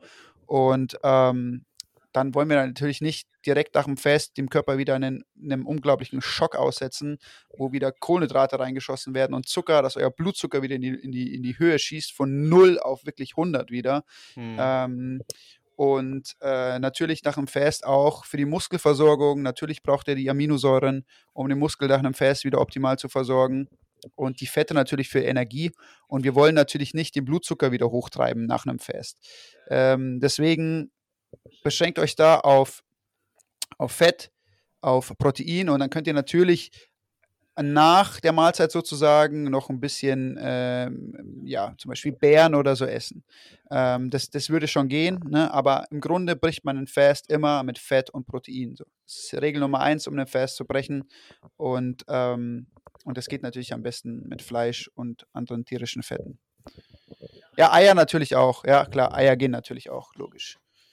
Logisch. Natürlich, also bist dein, du bist ja auch ein riesengroßer Fan von, von, von Eiern. Ja, also ich ähm, kann also, wirklich nur dir zustimmen. Es ist, macht am meisten Sinn, so wie, wie du es gesagt hast. Eier sind bei mir eh täglich auf, der, auf dem Speiseplan. So, sollten wirklich, meiner Meinung nach, sollten Eier bei jedem in der Ernährung ja. mit drin sein. Einfach, ich glaube, Eier ist ja höchste Bioverfügbarkeit, ne? Also es gibt, genau, glaube ich, kein richtig, Lebensmittel, das ja. mehr, höher, mehr bioverfügbar ist als ein Ei. Und du bekommst einfach alles mit, ne, bei einem Eis. Mhm. Unglaublich, ne? Ja. Also, ähm, also ich bin ja zurzeit ein bisschen roh unterwegs, also ich esse viel rohes Hackfleisch und mit rohem Eigelb einfach, um die maximale, ähm, einfach um die maximale Nährstoffmenge mit reinzubekommen. Ähm, aber in jeglicher Form, Rührei, äh, Spiegelei, egal, haut es euch rein. Eier sind einfach der Shit, einfach. Also, definitiv. Ja eine Anzahl, eine Empfehlungsanzahl für Eier. Muss jeder selber gucken, also wie viel man runterkriegt auch, ne? Ähm, also ich denke so fünf Eier. es wird einfach, es wird nur beschränkt dadurch, wie viel du einfach schaffst, so maximal. Und wenn da nichts mehr geht, geht nichts mehr. ja, aber ich denke mal, so fünf Eier schafft jeder und das sollte auch irgendwie jeder essen, finde ich. Also ähm, ich will nur mal, um das, um nur mal kurz noch einzuwerfen, ich habe Tage gehabt, wo ich 30 Eier gegessen habe, ja. einfach. Also so dreimal zehn Eier. Ähm, keine Ahnung, Begrenzung würde ich da nicht geben. Das ist ja, so unglaublich gutes Lebensmittel. Ähm, keine Ahnung, also ähm, meiner Meinung nach kann man davon nicht genug essen. Ne? Also man muss Und halt. Man kann mega viel damit machen. Das ist das Nächste, natürlich, klar. Mhm. Und man muss halt bei Eiern muss man trotzdem ein bisschen schauen, dann, wenn, wenn, wenn man wirklich die Kalorien im Blick haben möchte, wenn man da Wert drauf legt, ja, dann sollte man natürlich auch schauen, weil Eier dann doch auch summiert eine gut Kalorien reinbringen, eigentlich auch. Mhm, ne? Definitiv, ja. So, sind noch ein paar Fragen. Seit letztes Jahr Fasten gemacht, aber Bauch trotzdem dick, überall Fett weg außer Bauch. Ja, ist jetzt die Frage, hast du Fett am Bauch oder ist es ein Blähbauch? Das ist erstmal die erste Frage. Genau. Und dann hast du richtig gefastet, ne? Also was heißt, was Fasten, wenn du sagst 16,8 gefastet und in acht Stunden halt trotzdem äh, überkalorisch gegessen, dann bringt es relativ wenig äh, zu fasten. Ähm, da muss man einfach schauen, äh, wie, wie geht man das richtig an. Äh, ich habe sehr gute Erfahrungen, vor allem beim Fasten, dem Bauchfett bei allen meinen Kunden und so ist einfach, äh, Bauchfett schmilzt auch weg, wenn man richtig fastet, auf jeden mhm. Fall.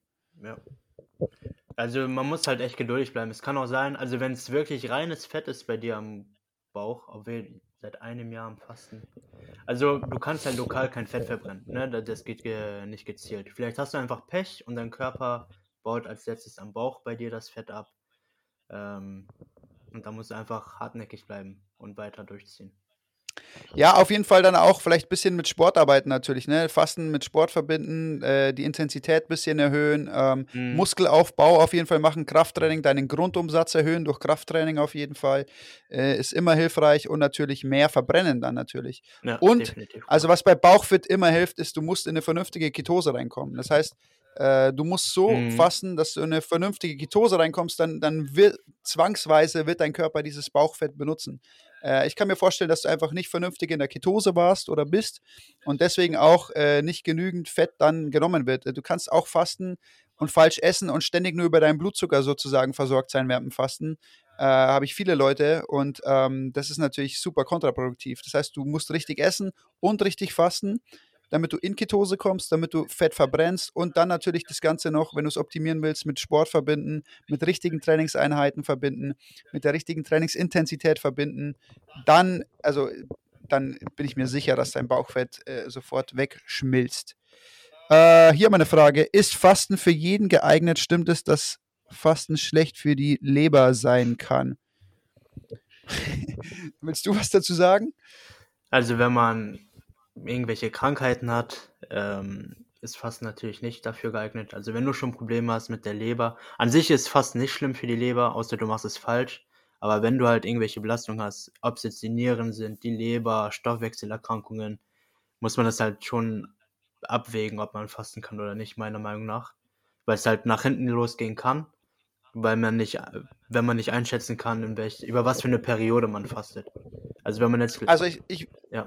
Ja, ich will es mal so sagen, ähm, wenn du gesund bist, vollkommen gesund bist, ist Fasten für jeden geeignet. Ja. Es gibt dann natürlich Zustände, da muss man differenzieren und sagen, äh, A, ist langes Fasten für dich geeignet? Oder dann B, ist Fasten überhaupt für dich geeignet? Und ähm, was zum Beispiel sehr kritisch ist, ist, wenn deine Nebenniere nicht richtig funktioniert, wenn du Nebennierenprobleme hast, ähm, dann wirst du es so oder so nicht schaffen, äh, lange zu fasten, weil dein Blutzucker äh, super tief runterfallen wird und du wirklich hardcore im Unterzucker dann bist und die Niere das auch nicht äh, regulieren kann und die Leber. Ähm, ansonsten kann ich aber sagen, dass auch so Sachen wie zum Beispiel, wenn du äh, Nierensteine hast zum Beispiel, das Fasten unglaublich hilft dabei. Also ähm, da sind auch wieder so Sachen, Trockenfasten bei, bei Nierensteinen zum Beispiel. Davor ganz viel, ähm, dafür ganz viel Natrium, Natriumhydrogencarbonat und danach ganz viel nach einem Trockenfast und es spült richtig deine Niere durch. Also es ist komplett, es hilft unglaublich bei solchen Sachen. Also auch Regeneration von, ähm, von äh, äh, Organen hilft Fasten und Trockenfasten dann auch äh, ungemein. Aber man muss immer schauen, wo sind die Probleme. Und ähm, also bei der Nebenniere unglaublich aufpassen.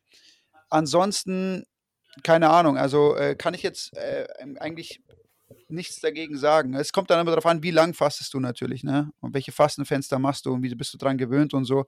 Aber allgemein auch für die Regeneration von Organen ist Fasten auch sehr essentiell, auf jeden Fall. Ja.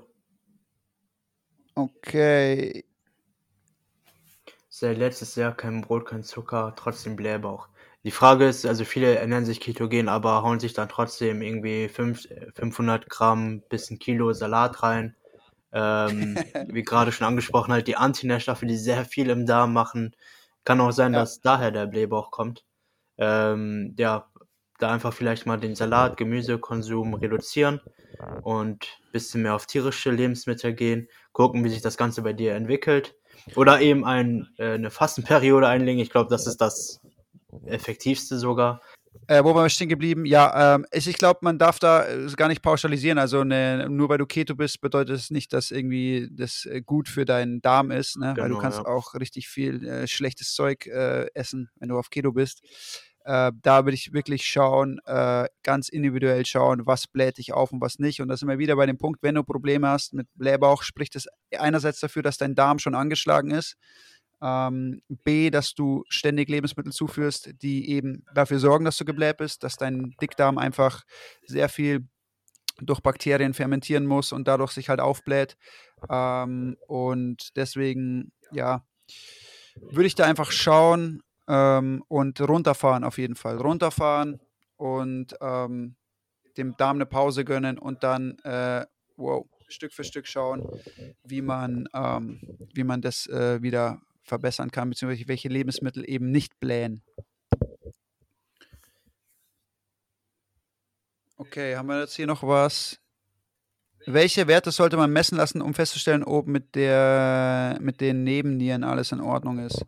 Weißt du da was? Nee, kann ich habe jetzt pauschal gerade gar nichts da. Nee, aber geht zu eurem Arzt, ähm, geht zu eurem Arzt, sagt ihm, äh, ihr wollt die, die, die Nierenwerte und, und Nebennieren allgemein checken lassen. Äh, die wissen was, hoffentlich, wissen hoffentlich, was zu tun ist.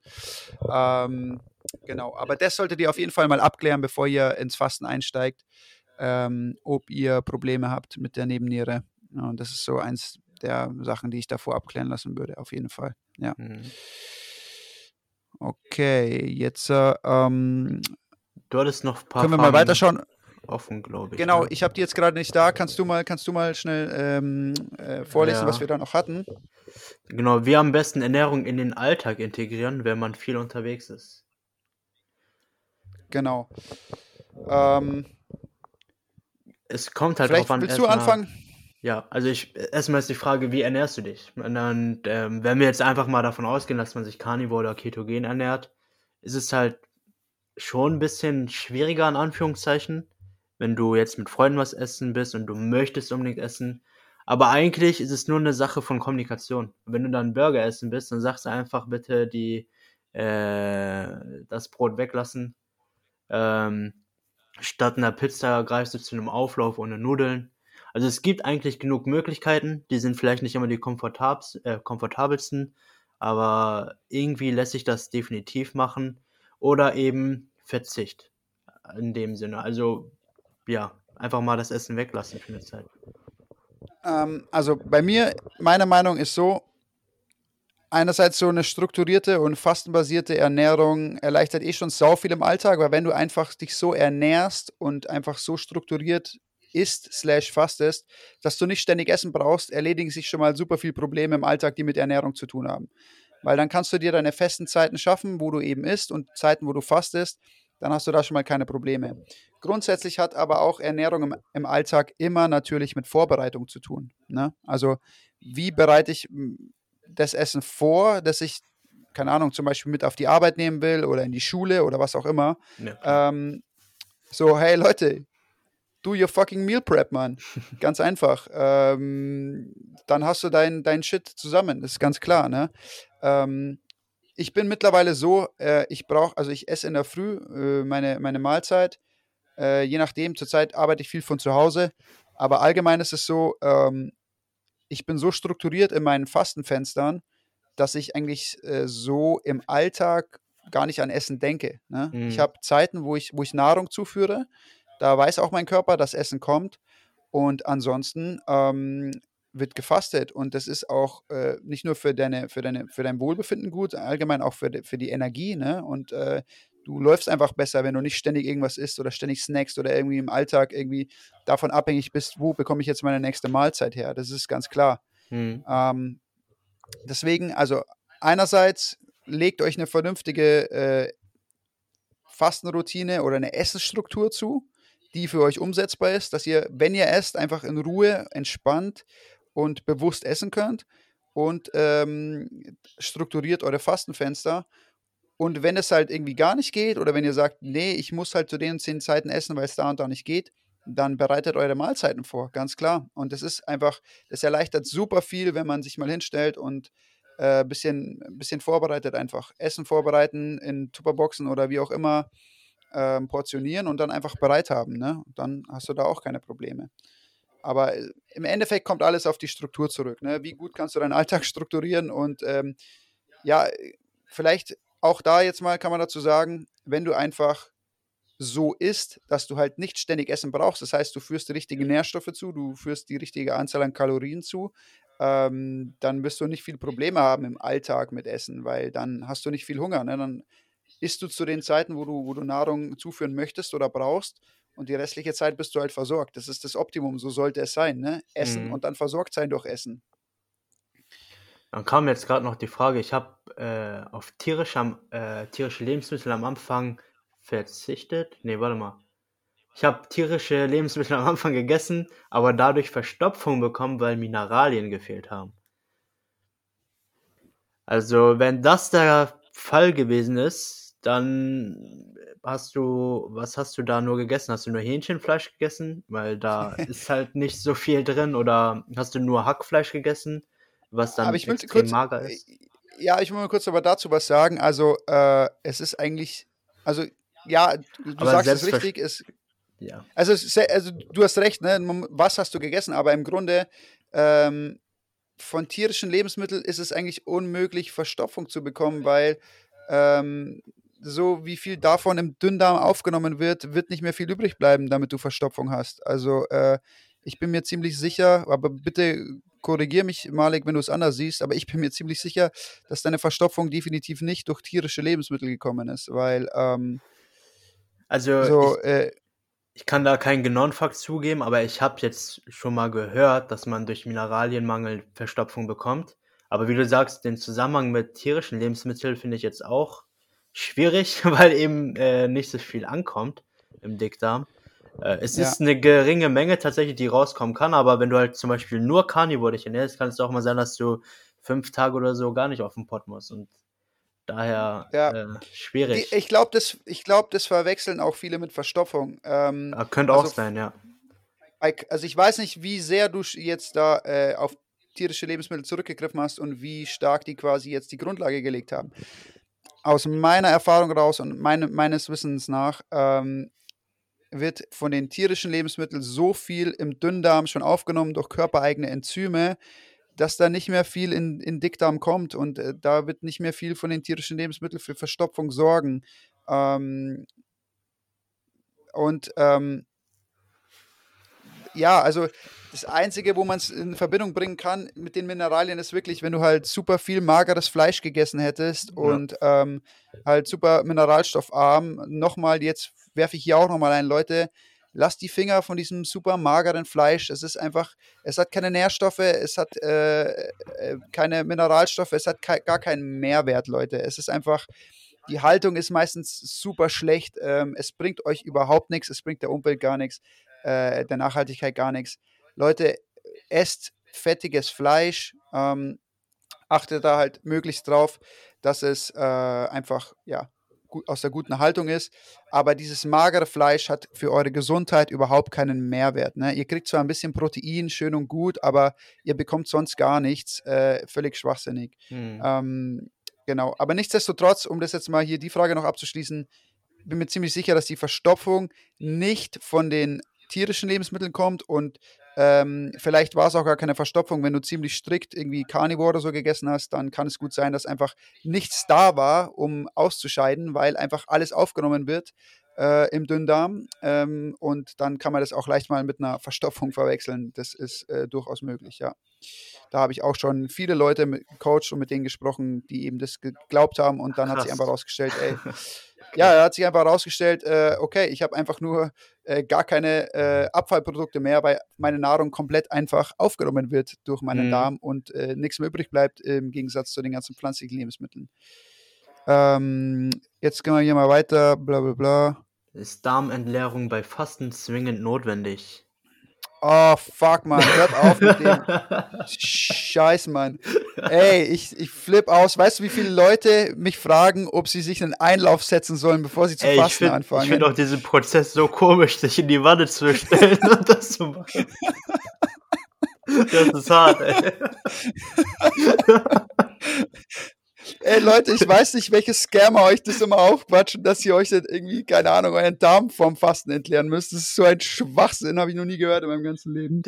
ähm, Leute, wenn ihr fastet, dann es wird sowieso, euer Darm wird sich sowieso äh, erstmal dann irgendwie nach einer gewissen Zeit entleeren und dann leer bleiben. Und es ist Ja. vollkommen egal, ob ihr jetzt davor den entleert oder nicht. In meiner Meinung nach ist die Belastung für den Darm sogar noch höher, wenn du dir einen Einlauf oder so setzt. Ähm, deswegen, weil wenn ihr, wenn ihr Bock drauf habt, dann macht es so. Ja, aber eigentlich Aber nicht, weil wenn ihr die Darmentleerung macht, euch den ausspülen lässt oder so, dann haut ihr euch auch die Bakterien raus, die eben gut sind für genau, den Darm. das Und ist wenn das ihr, genau, wenn ihr Voll, einfach den ja. natürlichen Prozess der Darmentleerung geschehen lasst, dann habt ihr auch noch alle Bakterien dort und euch geht's gut. Also es ist eigentlich überhaupt nicht Also eigentlich ein riesiges, ja Mann, ein riesiges No einfach. Don't Mhm. fucking do it, Mann. Es ist, es ist einfach völlig schwachsinnig. Aber da draußen ist es unglaublich, wie viel, wie viel epochaler Schwachsinn einfach erzählt wird. Die um Influencer. Leuten irgendwas aufzuschwitzen. Ja, Mann, die, guten alten Influencer.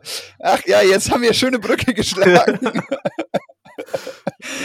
Ähm, ja, äh, da können wir jetzt gerne noch weitermachen. Ähm, wir haben immer noch 20 Leute hier drin, also äh, wir keep going, oder würde ich sagen, Ja, solange, klar, solange noch. Leute am Start sind.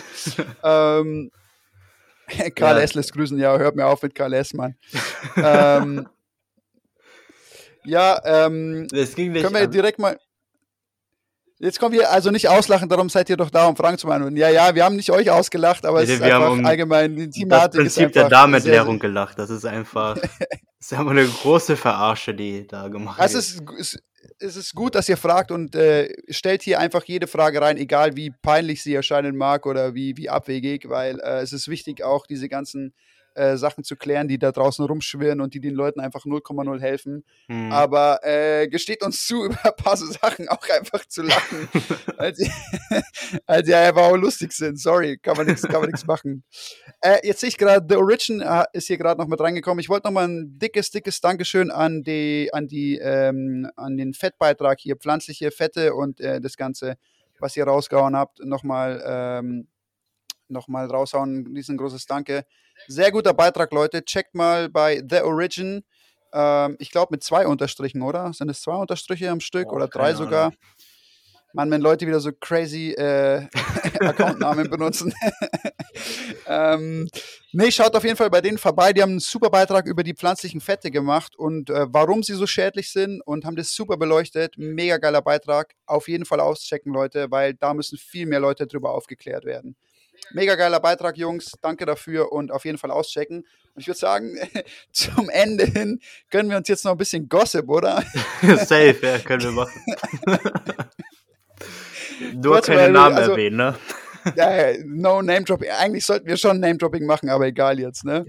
ähm, äh, ja, also was ihr da draußen auch äh, zurzeit einen riesen Hype erfährt, ist allgemein hier das ganze Saftfasten. Ähm, Mhm. Könnt ihr auch jetzt gern mal, ähm, ja, die Jungs schreiben gerade, also es ist äh, The, drei Unterstriche und Origin. Ähm, Nochmal, um es klarzustellen. Ne, es sind super viele, ja, jetzt dieses Saftfasten-Hype und super viele Leute, die das irgendwie propa äh, propagieren und, ähm, und sagen, boah, es ist mega geil und so. Äh, ich überlasse dir jetzt einfach mal äh, das Wort, äh, den Einstieg zum Thema Saftfasten. ist einfach nur eine große Verarsche, ähm, wo die Leute wirklich einfach nur aus dem Effekt heraus denken, ey, das ist der Hammer. Erstens, die ganzen Influencer werben mit Saftkuren. Nimmt jetzt die Saftkur. Ich habe mit denen fünf Kilo innerhalb von einer Woche verloren, haben sich dabei wahrscheinlich, äh, keine Ahnung, die Toilettenschüssel gesprengt oder so auch noch. ähm, ja, ohne Spaß, das ist echt schlimm, wie oft die Leute Saftfasten äh, propagieren. Irgendwelche Kuren, irgendwelche Pulver, Smoothies. Ähm, und dabei eigentlich die Leute wirklich in ihr Verderben treiben teilweise. Also man hat ja in den Saftkuren wirklich nichts außer Fructose und vielleicht Vitamin C. Wenn du Gemüse mit drin hast, hast du kleine, kleine Mengen von Mineralstoffen noch, aber auch wieder gleichzeitig Antinährstoffe. Ähm, und im Endeffekt tust du deinem Körper nichts Gutes. Du fährst deinen Körper in ein extremes Kaloriendefizit, also das überhaupt nicht zum Vorteil ist. Ähm, dein Körper kommt nicht mal in den richtigen Fastenzustand, weil der Darm trotzdem arbeiten muss. Ähm, was gehört dann noch dazu? Der Grund, warum man sich gut fühlt, wenn man Saft, äh, Saftfasten gemacht hat, also bei den meisten Menschen, ist einfach, weil sie sich vorher komplett scheiße ernährt haben. Also die ernähren sich überwiegend nicht gut oder eben, wenn sie sich augenscheinlich gut ernähren, ernähren sie sich so, dass aber der Darm trotzdem dauerhaft am Laufen ist, mit Ballaststoffen vollgepumpt ist. So ist ja eben die ähm, gängige Ernährung in der Gesellschaft. Und dann fangt ihr die Saftfasten an. Und dann euer Körper bekommt einmal Ruhe von diesem ganzen Bullshit. Er hat zwar dann noch Fructosebelastung und so weiter, muss damit kämpfen, aber ihm wird schon vieles an Belastung abgenommen. Ihr nehmt, Also, ja, was ich kurz einwerfen will, ich gebe dir da recht, aber ich glaube auch, dass ein großer Punkt einfach ist, dass die Leute sich in Anführungszeichen gut fühlen beim Saftfasten. Also erstens, die reden sich das auch irgendwie hart ein, weil die. Oh, sorry, mich juckt's hier. Oh shit. Sorry, wir sind live, da passieren solche Sachen. Ähm, nee, also was ich glaube ist, die reden sich das hart ein auch, dass sie sich gut fühlen, weil die denken sich, wie du schon sagst, die essen davor richtig schlecht. Und dann denken sie sich so, jetzt mache ich mal Saftfasten. Saftfasten ist Mhm. gut, so, das hilft mir. Und dann äh, klammern die voll viele Punkte auch aus, die sie, glaube ich, wahrnehmen an sich selber. Ähm, einfach nur so um, die, um des Saftfasten willens und äh, diese, diesem, keine Ahnung, diesem Hype irgendwie gerecht zu werden. Ähm, wie du schon gesagt hast, es ist auch, du belastest den Darm mega mit hochkonzentrierten Säften, ne, wo du Mhm. halt eine Ansammlung, ist egal, ob das jetzt äh, Obst- oder Gemüsesäfte sind. Äh, beim Obst hast du halt die riesige Menge an Fructose. Bei den Gemüsesäften hast du halt die riesige Menge an Antinährstoffen, die den Darm unglaublich belasten. Ja. Dann kommst du nie in den richtigen Fastenzustand, weil dein, dein Stoffwechsel wird sich nicht umstellen in die Ketose, wenn du so, also das ist ja, das ist ja eigentlich ein Unding, dass es als Fasten bezeichnet Ja, wird. Das hat nichts mit Fasten zu tun, ne? Mhm. Also, aber unsere Gesellschaft ist, äh, so einfach hirnamputiert. Äh, und da wird ja überall ein Fasten. Du kannst ja auch irgendwie. Das, das neueste Ding, was ich jetzt letztens äh, gesehen habe, war Honigfasten, Mann. Da ist irgendwie die ganze Zeit nur Honig und so, die ganze Zeit nur Zucker und Fasten in wieder, Anführungszeichen. ey? also eigentlich. oh, es gibt so, viel crazy. Scheiße, ne? Das ist. Das ist unglaublich, Mann. Ähm, und äh, ja, also beim, beim ähm, Saftfasten ist einfach das Problem, ihr kommt nie, also wenn wir nur mal vom Stoffwechsel ausgehen, wir reden noch gar nicht von hormonellen Umstellungsprozessen, nur der Stoffwechsel an sich äh, wird sich niemals vernünftig umstellen. Ähm, du wirst nie in eine, eine gute Ketose reinkommen. Vielleicht mit den, kommst du mit den, äh, mit den, wenn du nur Gemüsesäfte machst, vielleicht kommst du da in eine Ketose rein, okay, weil du bist halt so hart im Kaloriendefizit und führst eigentlich äh, fast keine äh, Nährstoffe, Makronährstoffe zu. Aber ähm, du wirst nie in einen Stoffwechsel kommen, der dich unterstützt beim Fasten. Du wirst ständig kämpfen, der Körper ist ständig unterversorgt. Äh, ich habe schon so viele Leute gehört, die sich da durchquälen mussten und das halt dann auch machen. Mhm. Äh, es ist richtig schädlich. Plus, dann kommen wir jetzt auf den Punkt, wo du schon angesprochen hast, die hohe Konzentration von diesen ganzen Antinährstoffen und der Fructose. Das heißt, die Leber wird extrem belastet, der Darm wird extrem belastet. Also alles auf einmal. Plus, der Körper kämpft halt voll damit, in diesem riesigen Kaloriendefizit irgendwie klarzukommen. Ne? Mhm. Äh, wenn ihr, wenn ihr äh, einen Beitrag lesen wollt über Saftfasten, ich habe einen gemacht, könnt ihr im Feed ein bisschen runterscrollen. Der Malik lacht schon. Äh, da, ja, sorry, da musste ich einfach mal alles entladen, was, mich, was sich so angehäuft hat in Bezug auf Saftfasten. Ähm, könnt ihr gerne mal lesen, da erkläre ich auch nochmal. Ähm, ich glaube, du hast auch mal, ne, du hast mal wegen Fructose hast du gemacht, ne? Ja, genau. Äh, ging auch in die Richtung, genau. Ja. Genau, Fettleber und so. Könnt ihr euch mal durchlesen, aber zusammenfassend, ey, lasst die Finger von Saftfasten, egal welcher Influencer slash welche Influ Influencerin das empfiehlt. Egal, wenn euch irgendjemand Saftfasten empfiehlt, könnt ihr so hart davon ausgehen, dass er Mhm. keine Ahnung von Ernährung hat, keine Ahnung vom Stoffwechsel, keine Ahnung ist. von irgendwas und bezahlt worden ist, genau. Ja. Damit, ihr, damit ihr euch irgendwelche Säfte andreht, die ihr au- eigentlich auch noch selber machen könntet. äh, jetzt, sind hier, jetzt sind hier auf jeden Fall noch ein paar Sachen reingekommen. Ähm, ah, eine Frage ist hier noch. Worauf bei Rohcarnivore achten? Ist Supermarktfleisch unbedenklich? Ähm, dazu kann ich gerade jetzt äh, ganz gut was sagen, weil ich gerade Rohcarnivore mache, jetzt schon seit über einem Monat, bin das erste Mal da eingestiegen. Ähm, ich kann so viel dazu sagen. Ähm, wenn du Rohcarnivore machst, erstmal, bevor du startest, gönn dir eine kurze Fastenphase, sagen wir mal so, ja, mindestens 16 Stunden, ich würde eher sagen 20, 24 Stunden Fasten. Und dann ähm, geht es nämlich da um den pH-Wert eurer Magensäure. Das heißt, euer Magen eure, oder die Magensäure des Menschen hat einen pH-Wert zwischen 1 und 2. Ähm, das bedeutet, also wir haben, äh, wusstest du, dass wir, äh, ne, äh, wie soll ich sagen, unsere Magensäure quasi äh, stärker ist als die von einem Wolf? Nö, das wusste ich jetzt nicht. Nee. Ja, genau. Also es ist Okay. Tatsache, wir haben stärkere Magensäure als ein Wolf. Ähm, das Problem ist dann, oder ich erkläre jetzt, wie man da am besten einsteigt in, in Roh Carnivore. Ähm, du musst deine Magensäure wieder normalisieren. Das bedeutet, wenn du viel Gemüse isst, die, ähm, Gemüse bindet die Magensäure. Ne? Also das Gemüse braucht halt unglaublich viel Magensäure, um zersetzt zu werden. Und ähm, erstmal den Darm oder die, sag mal, in dem Fall jetzt den Magen wieder normalisieren lassen, den pH-Wert der Magensäure wieder normalisieren lassen, 20, 24 Stunden fasten. Ähm, eventuell davor auch schon ein, zwei Tage mal strikt Carnivore essen.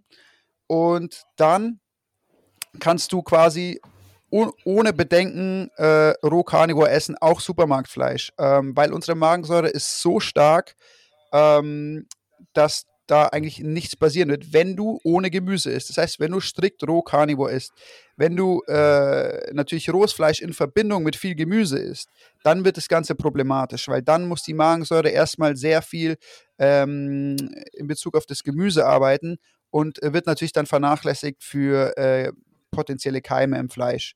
Ähm, ich kann so viel dazu sagen, ich habe auch schon rohes äh, Supermarktfleisch gegessen. Ich persönlich jetzt ohne Probleme. Ähm, ich sehe da keine großen Probleme. Die ganzen Informationen, die ich jetzt hier weitergebe, habe ich von ähm, dem Dr. Surya äh, Narayana, der war auch schon bei uns im Podcast. Äh, der ist auch Rohkarnivor. Wenn ihr Fragen über Rohkarnivor habt, schreibt ihn an. Der gibt euch sehr gerne Tipps. Äh, wir hatten ihn auch schon im Podcast. Ihr könnt euch die Podcast-Folge zu, ähm, zu dem Gespräch anhören. Ähm, der ist Human- und Zahnmediziner, sehr kompetenter Mann, sehr, sehr informiert in Bezug auf Carnivore und ist eben ein Rohkarnivor. Ähm, bei ihm könnt ihr euch informieren, bei ihm könnt ihr Fragen stellen, ähm, aber so, das, ich habe jetzt eigentlich größtenteils auch das weitergegeben, was er mir alles im persönlichen Gespräch gesagt hat. Okay, ähm, wie lange haben wir jetzt eigentlich schon? Wir haben jetzt schon wieder ganz schön lang gemacht, gell? Äh, ja, eine Stunde bisschen drüber, ja.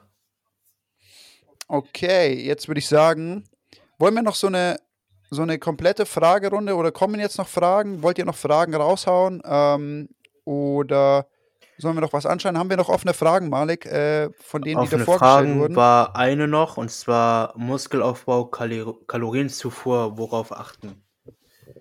Ähm, ja, also Okay. Willst du anfangen? ich habe da, wann habe ich das letzte Mal wirklich Muskelaufbau gemacht? Ich glaube vor einem Jahr. Äh, da habe ich eine gewisse, eine Strategie gehabt, die jetzt aber nicht unbedingt für jeden passt und auch nicht am gesündesten ist. Ich habe viel mit Butter gearbeitet, also mit Fetten allgemein, um die Kalorien reinzukriegen und damit einhergehend Schlagsahne getrunken. Erklär mal, warum, äh, also warum Schlagsahne- deklarierst du es als, als nicht unbedingt gesund? Achso, ähm, erstens kann nicht jeder Milch ab, äh, ne, Schlagsahne. Ja, okay. Gleichzeitig ist halt Schlagsahne auch wieder so ein krass verarbeitetes Produkt. Ähm, wo, also eigentlich ist in Schlagsahne ja nicht viel drin, was wirklich gesundheitsförderlich ist. Ähm, aber wenn du halt Kalorien brauchst, da habe ich das für genutzt. Ähm, 200 Milliliter haben halt 600, 700 Kalorien. Kriegst du schnell runter, habe ich mir einen Shake gemischt oder so. Also ich habe mir keinen Eiweißshake gemacht, aber ich habe mir dann immer äh, etwas zusammengemischt. Mega eklig, also Schlagsahne mit Eier rein und alles Mögliche. So ein 1000 Kalorien, 1500 Kalorien Shake. Und ähm, ja, das war so meine Variante. Ich habe viel mit Butter und Schlagsahne gearbeitet. Oder halt Kokosöl. Also du gehst jetzt da gerade auf jeden Fall auf die Kalorien ein. Ja. Ähm, ich differenziere da immer und ähm, ich habe schon ganz unterschiedliche Erfahrungen damit gemacht. Ähm, was ich in Bezug auf Muskelaufbau immer als allererstes äh, sage und was ich ganz oben anstelle, ist die Proteinzufuhr. Ja, klar. Die ist essentiell. Ja, ihr könnt überkalorisch essen, wie ihr wollt. Und wenn ihr dann euch nur Kohlenhydrate reinstopft äh, und Fett und nicht eure Proteine zuführt, die ihr äh, faktisch braucht, um einen Muskel aufzubauen, die nötigen Aminosäuren, dann werdet ihr auch keine Muskeln aufbauen. Ne? Ähm, dann ist es so, und da können wir vielleicht nochmal drüber diskutieren, das wäre, glaube ich, ganz interessant. Ich würde gerne deine Meinung dazu hören, Malik. Als ich angefangen habe, äh, Carnivore zu gehen, ähm, ich war davor auch, ähm, also habe auch immer geschaut, dass ich äh, im Kalorienüberschuss esse im Aufbau und ähm, ja, habe einfach geschaut, dass ich da versorgt bin. Natürlich das Protein auch. Dann bin ich Carnivore gegangen und ähm, bei mir hat sich das dann so dargestellt, ich ähm, habe bestimmt unterkalorisch gegessen, weil als ich angefangen habe, Carnivore zu essen, haben mir halt einfach äh, ein dickes Steak in der Früh gereicht und sagen wir mal maximal 10 Eier. Aber bei dem Verbrauch, den ich hatte, ähm, war ich safe unterkalorisch, okay? Mhm. Ich habe meine Proteinmenge aber definitiv abgedeckt und ich habe dann im, im Laufe dieses Prozesses gemerkt, dass meine Kraftwerte weiter gestiegen sind, ähm, was bedeutet, dass mein Muskel gewachsen ist, aber ich habe Fett verloren, ne? als ich Carnivore am Anfang gegangen bin. Okay. Und ich war auch noch in einem Kaloriendefizit. Was ja eigentlich gegen alles spricht, was man äh, in der gängigen Fitnessbranche hört, wie man Muskeln aufbaut. Ne? Ähm, Ja, also deswegen, ja, bitte? ich finde auch, dass der Kalorienüberschuss nicht zwingend, äh, zwingend essentiell ist für den Muskelaufbau. Also die, also an erster Stelle ist natürlich die Proteinzufuhr und gleichzeitig die Trainingsgestaltung. Also du musst halt Ja. wirklich vernünftig trainieren, damit dein Körper überhaupt einen Bedarf dazu hat, den Muskel aufzubauen. Und äh, wenn du Körperfett hast, dann nimmt er sich daraus die Kalorien, um die Muskulatur aufzubauen und eben die Proteine und alles, was damit einhergeht. Aber ein Kalorienüberschuss, also ist meiner Meinung nach nicht zwingend notwendig, außer du willst halt wirklich auf Masse gehen, also extrem auf Masse. Dann klar, aber wenn du clean Ja. aufbauen möchtest, brauchst du es nicht. Ja, nee. Also, ähm, ich, wie gesagt, ich höre auch äh, das von vielen Leuten. Wir werden demnächst einen Fleischzeit-Podcast, habe ich vor, mit der Laura zu machen, wo wir eigentlich ausschließlich über Training sprechen. Ähm, vielleicht holen wir da auch noch ein paar andere Leute dazu, die auch viel trainieren. Ähm, aber meine Erfahrung ist wirklich, deckt, euer, deckt euer Protein für den Muskelaufbau. Ähm, und ansonsten, ja, vielleicht auch nicht zu hart unterkalorisch essen, natürlich nicht, aber ähm, wie, du, wie Malik schon gesagt hat, die, zwingend dieser Überschuss immer ist eigentlich auch nicht notwendig. Nee, auf keinen Was Fall. ich auch übertrieben finde, ist oft diese Empfehlung von zwei bis drei Gramm Proteine pro Körpergewicht. Ich finde, die Empfehlung ist so fehl am Platz oder eben falsch rübergegeben, weil ein 80 Kilo Mensch hat nicht 80 Kilo Muskelmasse. Davon sind bei einem untrainierten 30, 35 Ja, Kilo ja, klar. Muskelmasse und darauf musst du das rechnen. Aber die meisten rechnen auf 80 Kilo äh, 2 Gramm, also 160 Gramm Eiweiß am Tag, was einfach kompletter Bullshit ist. Also man braucht nicht annähernd so viele äh, Eiweiße. Das stimmt, ähm, aber auch in, in, ähm, bei dem Punkt würde ich sagen, ähm, wenn es um Muskelaufbau geht, äh, würde ich einfach schauen, dass ich äh, nach wie vor ähm, auch viel Eiweiße zuführe einfach. Ne? Weil allein schon wegen, äh, wegen der Sättigung und Versorgung, das ist eigentlich, geht eigentlich sehr gut Hand in Hand und dann bist du gut gesättigt. Ja klar, auch Ähm, besser bist mehr als weniger. versorgt Ne? und- ja. Ja, genau. Und, ähm, äh, und kommst dann wahrscheinlich auch noch besser quasi in eine Fettverbrennung oder so rein, wenn du nicht allzu viel Kohlenhydrate oder so isst und trotzdem optimal versorgt bist in der Muskulatur. Ähm, okay, ich würde sagen, dieser Pilotversuch, äh, einen Podcast zeitgleich mit einem Insta-Live aufzunehmen, äh, bringen wir jetzt mal zu einem Ende. Eine Kleinigkeit will ich noch erwähnen, weil wir gerade bei Influencer waren. Und ich habe Ja. vor zwei Stunden oder so einen Beitrag gesehen, der mich so aufgeregt hat. Aber ich habe diese Thematik auch schon öfter mitbekommen. Und zwar von Influencerinnen, die sich plant-based ernähren oder eben vegan. Und Frauen damit locken möchten, ihren pH-Wert der Scheide zu verbessern. Ey, ohne Spaß, das, also, das ist vielleicht lustig an sich, aber die, so viele Frauen ziehen die damit erstens, weil, weil das für Frauen ein sehr sensibles Thema ist. Ja, voll. Ne? Und ähm, es ist einfach reine Manipulation. Die Vagina ist einfach an sich äh, säurehaltig vom pH-Wert. Ich glaube, pH-Wert 4 bis 4,5 oder so ist das. Ähm, Ja. Und alles, was drüber geht, also wenn eure Vagina basisch wäre, dann äh, würde sie anfälliger für Krankheiten werden, für Infektionen, für Keime, weil die sich besser dort ausbreiten können. Die ist äh, säurehaltig, weil in der Vagina Milchsäurebakterien sind, die die Verbreitung von Keimen verhindern.